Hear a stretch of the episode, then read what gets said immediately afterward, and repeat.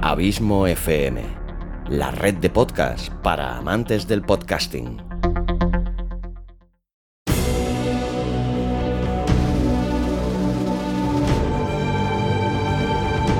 Una producción de Abismo FM, creada para todos aquellos que quieren disfrutar de su tiempo libre escuchando grandes historias.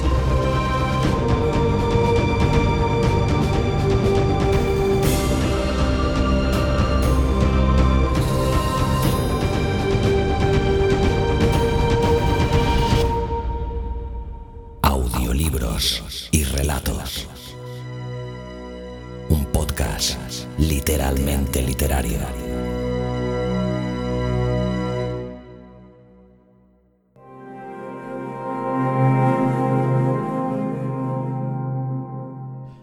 Pues ya lo habéis visto. Hay gente dispuesta a todo. Gente dispuesta a mentir, a utilizar las mentiras para dividir, para engañar, para sembrar discordia. Y luego hay otro tipo de mentiras. Las mentiras con las que se pueden decir grandes verdades. Las mentiras de los relatos, de la ficción, y de esas mentiras verdaderas hay alguien que sabe mucho y es la persona que de vez en cuando nos trae sus cuentos fantásticos. Xavi Villanueva, bienvenido a Días Extraños. Bien hallado Santi, encantado de estar aquí de nuevo contigo.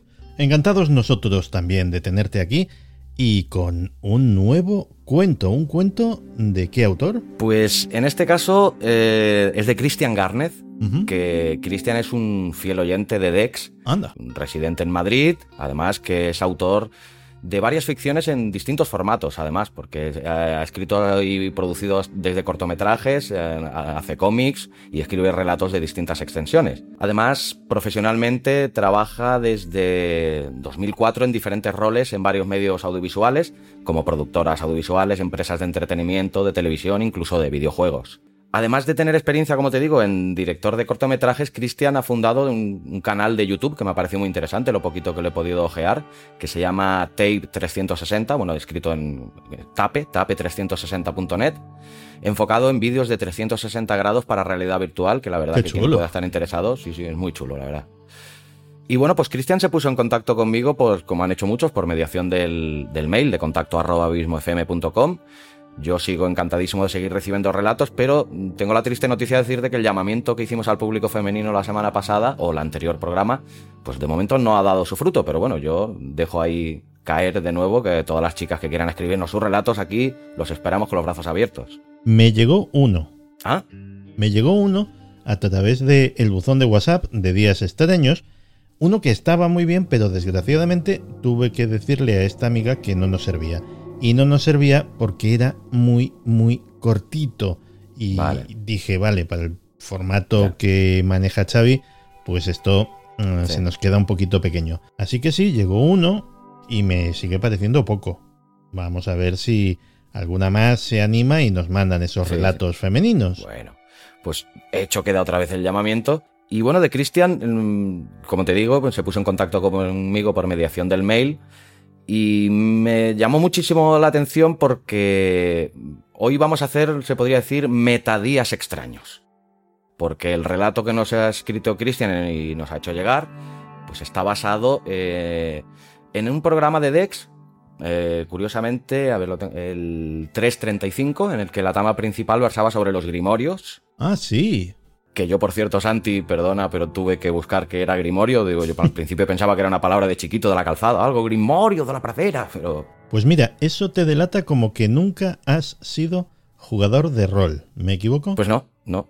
Un dato curioso, ¿no? Es, particular esto para, para. Sí, verás. Eh, en los juegos de rol, en los de diversas temáticas, en los de temática de fantasía medieval o en los de terror, los grimorios salen con muchísima frecuencia. Son elementos muy, muy socorridos. Yo tenía oída la palabra, pero lo confundí. Al, principio pensaba que era como un ex libris, pero vi que no era exactamente eso. Pero bueno, la verdad que, bueno, evidentemente tuve que buscarlo para documentarme un poquito y poder hacer la historia con más credibilidad, ¿no? Y Cristian además me sorprendió porque es un escritor de aquellos que va directo al grano, ¿no? Sin frases excesivamente grandilocuentes, ni largos discursos ni morales ni moralizantes, ¿no?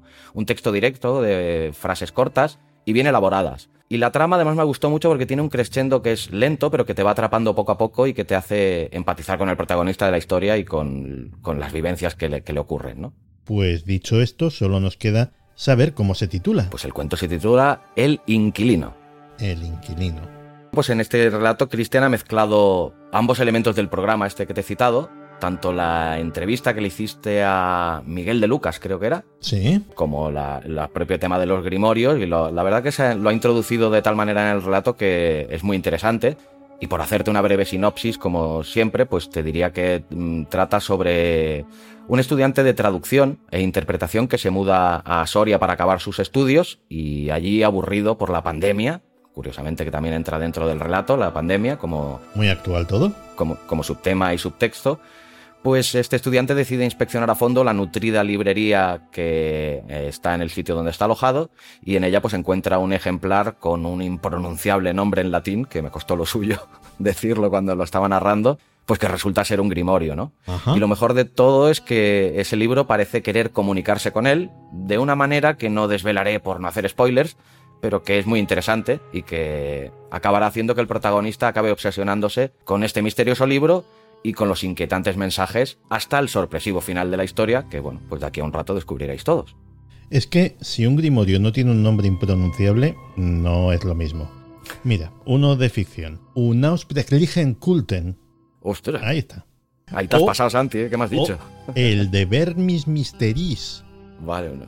Arrastrando ahí las is, pues una cosa. Oye, eh, lo que creo que es manifiestamente mejorable en este relato, creo que es la ambientación musical, ¿no? Pues yo te iba a decir todo lo contrario, que creo que es eh, totalmente insuperable, porque hoy Santi, pues tú ya lo sabes, pero bueno, se lo digo a tu audiencia, pues hoy tenemos el inmenso placer de poder contar con las músicas que ha hecho este genio que todas las semanas nos sorprende con vuestro programa favorito, eso espero. Pues además, pues este, en este relato vamos a contar con tres de tus músicas, que son en concreto Memorias, Luna y Forastero, que la verdad es que me han dado mucho juego y ya te lo dije en el día que por primera vez lo escuché tu trabajo, que te dije que era carne de cuentos fantásticos y bueno, pues encantadísimo de haber podido disfrutar de tu música y poderla hacérsela llegar también de un formato diferente a tus oyentes. Pues oye, y muy honrado yo de que así sea, así que esta vez vamos a disfrutar no solo de tu trabajo, sino en este caso de nuestro trabajo, aunque el mío está solo de fondo. Espero que disfrutéis tanto o la mitad de lo que he disfrutado yo haciéndolo, Santi. Muchísimas gracias por hacerme estar aquí en tu programa otro día y encantado de, de haber estado, claro, evidentemente. Un abrazo muy grande. Igualmente, Santi.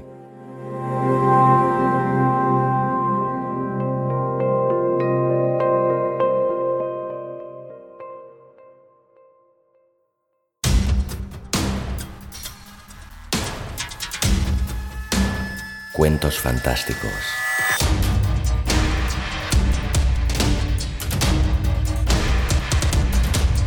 Una producción de Abismo FM.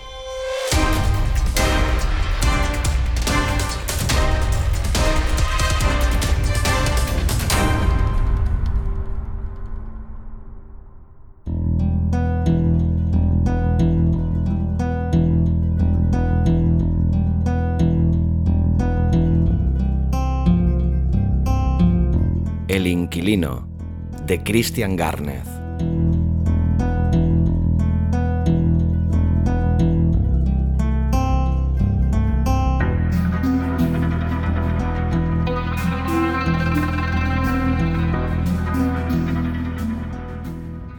Hace menos de un mes que me mudé para terminar mis estudios en la Facultad de Traducción e Interpretación de Soria.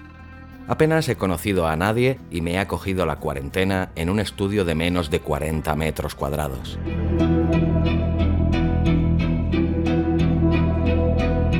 No tuve tiempo de reacción para volver a casa como había hecho el resto.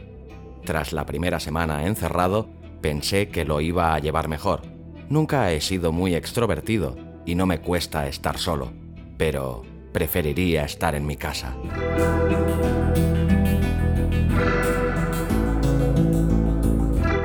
Domingo.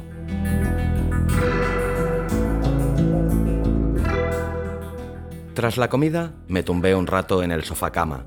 En la tele solo había noticias relacionadas con la pandemia y ya estaba cansado de escuchar todo aquello. Necesitaba descansar, evadirme. Pensé en leer un poco. Al ir a levantarme, mi vista se detuvo un segundo en la estantería que hay al lado del televisor. Aunque el edificio es moderno, el dueño del estudio es un señor mayor y sospecho que trajo aquí todas sus antiguallas. Como la estantería, atestada de libros de hace más de 50 años. Mis ojos se posaron sobre uno cuyo lomo sobresalía del resto. Era verde oscuro con letras doradas. Parecía tener un trozo de papel en mitad del libro, a modo de marcapáginas. Me acerqué a leer su título. Liber Incantationum Exorcismorum et Fascinationum Variarum. No lo podía creer. Había tenido un grimorio delante de mis narices y no había reparado en él hasta ahora. Ni qué decir tiene que se trata de un facsímil, pero ¿qué más da? Lo importante es su contenido. Bueno, lo importante y lo que más miedo provoca, claro.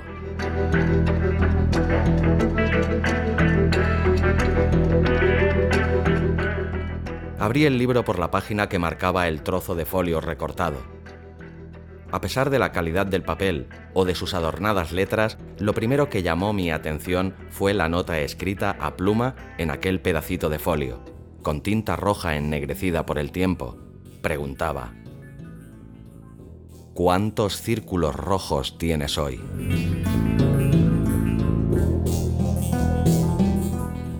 ¿Círculos rojos? ¿En serio? Miré mi mano. Aún se podían ver los círculos rojos que me había pintado esa mañana. La semana antes de que empezase este confinamiento, en clase de evaluación psicológica, doña Maya, la profesora, nos propuso una práctica. Este cuatrimestre van a tener una evaluación algo distinta me gustaría que dibujen un círculo en su mano cada vez que piensen algo negativo sobre ustedes mismos. Aquello me pareció tan gracioso como útil para conocerme a mí mismo, y aún continuaba haciéndolo a diario. Volviendo a la nota, lo primero que deduje es que antes que yo, algún otro alumno había alquilado aquel estudio, le habría hecho la misma gracia que a mí el tema de los círculos y dejó allí su pregunta, esperando que ocurriese lo que acababa de ocurrir. ¿De veras? Mucha casualidad. Por un instante, durante mis cavilaciones, eché un vistazo a las páginas entre las que estaba aquel papel. Aún con mi formación, no pude adivinar de qué idioma se trataba. Esto hizo que me olvidara de la nota. Ya tenía entretenimiento para la cuarentena, descifrar y traducir el libro.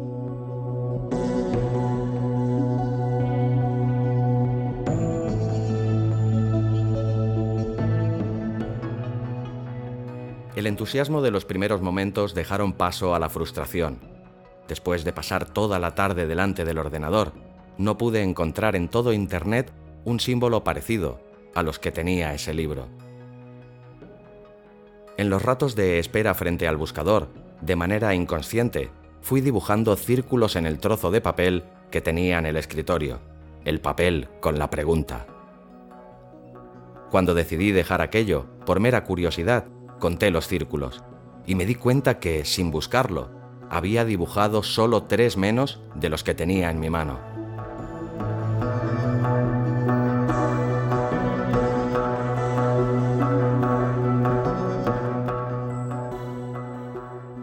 Con tan poca diferencia me animé a terminar de dibujar los tres círculos que faltaban para responder a la pregunta.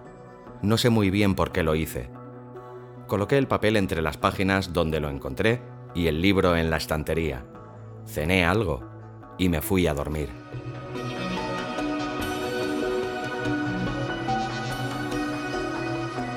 Lunes.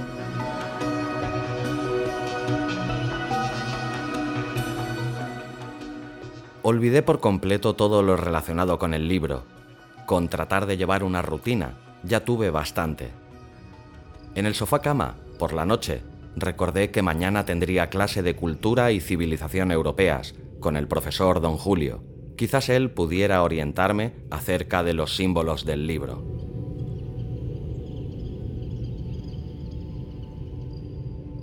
Martes.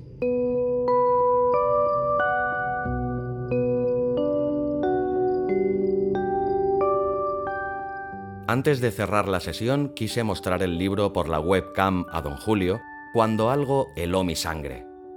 ¿Crees que son suficientes? La nota había cambiado. Busqué por el libro por si era otro papel que no viese el día anterior, pero no había más. Tras unos minutos buscando, ¿Hola? La voz del profesor rompiendo el silencio a través de los altavoces casi hace que se me salga el corazón del pecho. Pálido, me despedí de él sin dar más explicaciones. ¿Crees que son suficientes? No había duda. Me estaba hablando. ¿El libro? Imposible. Sería una broma de mal gusto. Mi casero, la mujer de la inmobiliaria, el antiguo inquilino. ¿Quién más podría tener llaves de aquel estudio? El libro pasó todo el día sobre la mesa, cerrado y boca abajo. A media tarde me senté frente a él y volví a leer la nota. ¿Estaría alucinando? No, decía lo mismo. ¿Crees que son suficientes? ¿Se refería a los puntos? ¿Qué era todo aquello?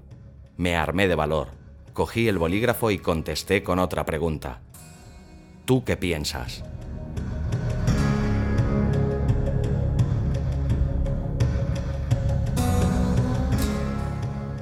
Lo coloqué como la vez anterior. Estaba muy inquieto. Traté de ver una película, pero cada dos por tres mis ojos terminaban sobre el lomo del libro. Decidí ir a hacer la compra. Esto alivió ligeramente la tensión que llevaba encima, pero duró poco tiempo, ya que mientras guardaba la compra sentí una presencia a mi espalda. Provenía justo de la librería.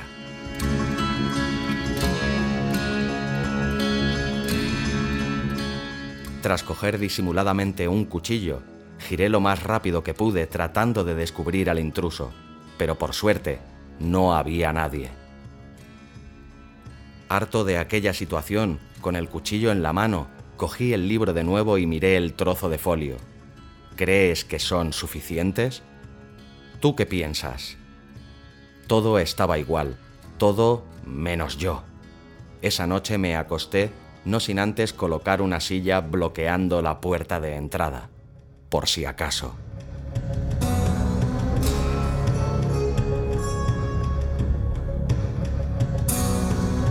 Miércoles, jueves.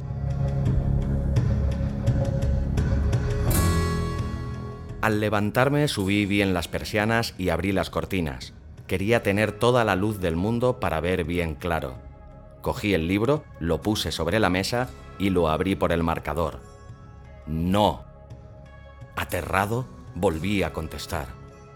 ¿Qué quieres?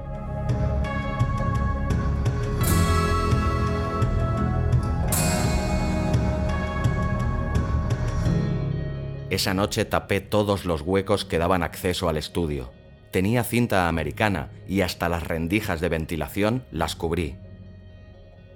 No había manera de entrar ni salir, al menos sin hacer ruido.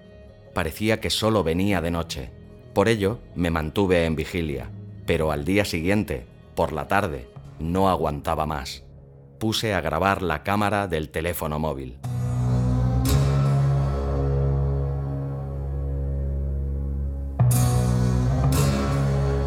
Hoy, viernes.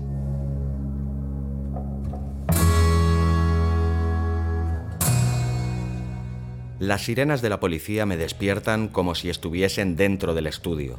Desorientado, enciendo la luz. Algo pegajoso en el interruptor mancha mis dedos. ¡Sangre! Hay huellas de unas manos ensangrentadas por todo el estudio. Reparo un segundo en el silbido que estoy escuchando. Es la corriente de aire. Alguien ha roto el cristal del salón y luego ha tapado la ventana con cinta americana. ¿Y no he oído nada? Es imposible.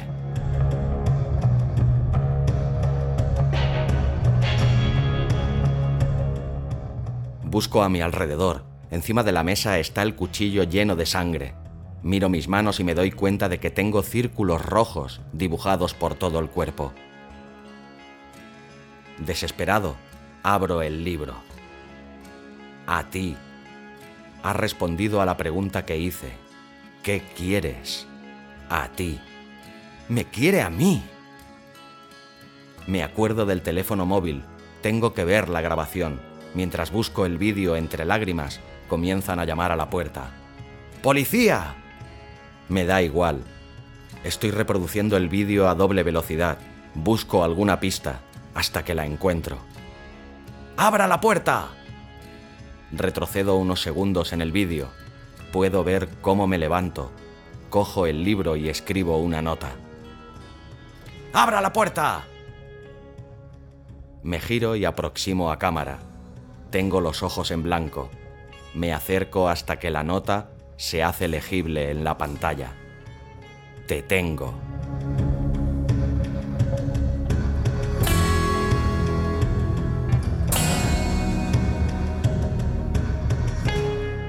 La policía echa la puerta abajo y entra.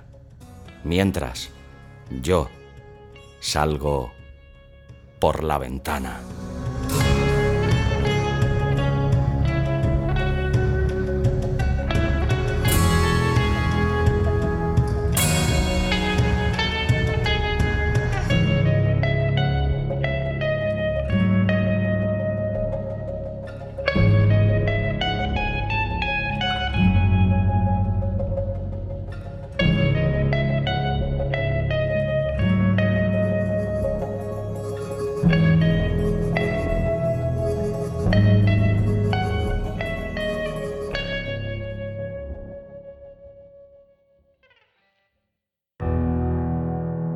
Si te ha gustado el relato, ayúdame compartiéndolo y comentándolo en tus redes sociales. Me encontrarás tanto en Facebook como en Twitter como Abismo FM.